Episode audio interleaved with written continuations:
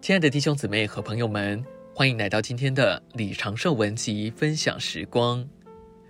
今天的信息要跟大家分享接受主的个性。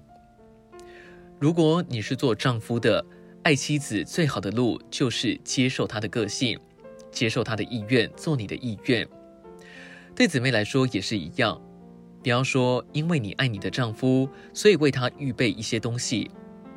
你也许认为你这样做就证明你的爱，但是他可能不喜欢你所预备的。爱他乃是接受他的愿望，做你的愿望；接受他的个性，做你的个性。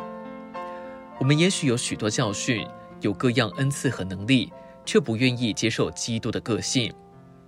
主耶稣不需要一个有教训、恩赐和能力的人，他需要一个像彼得那样爱他的人，能够对他说：“哦，主耶稣，我爱你。”我跟从你，我以你做我的人位，我接受你的个性做我的个性，我接受你的意愿做我的意愿，我接受你的愿望做我的愿望。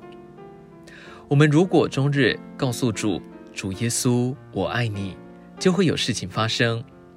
我们在百货公司里拿起每样东西时，应当说，主耶稣，我爱你。自然而然的，我们会放下许多东西。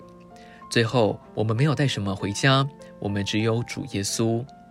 我们到家时仍然会说：“主耶稣，我爱你。”达密弟兄活到八十四岁。当他年纪老迈时，有一天出外尽职，在一家旅馆投宿。他在睡前对主说：“主耶稣，我仍然爱你。”他的著作中没有一处像这短短的一句那么令我感动。那短短的话深深摸着我的心。那时他已经很老了。但他还能对主说这样的话。